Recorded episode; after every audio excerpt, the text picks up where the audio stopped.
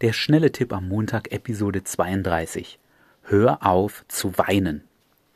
Mir ist mal ein Mann begegnet, der saß in einem Rollstuhl und ich habe ihn gefragt, was ist ihm passiert, warum kann er nicht laufen?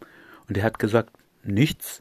Ich fand es nur als Kind so anstrengend, jeden Tag das probieren und dann klappt es nicht und man fällt wieder hin. Und andere Kinder, die konnten viel schneller laufen als ich.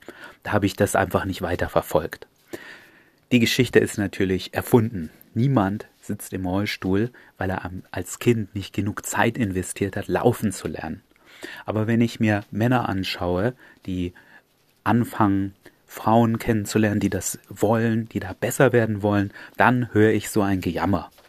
Ich sag dir, egal ob du Talent hast oder nicht, wenn du genug Zeit reinsteckst und halbwegs intelligent an deinen Fähigkeiten arbeitest, dann wirst du in dieser Sache besser.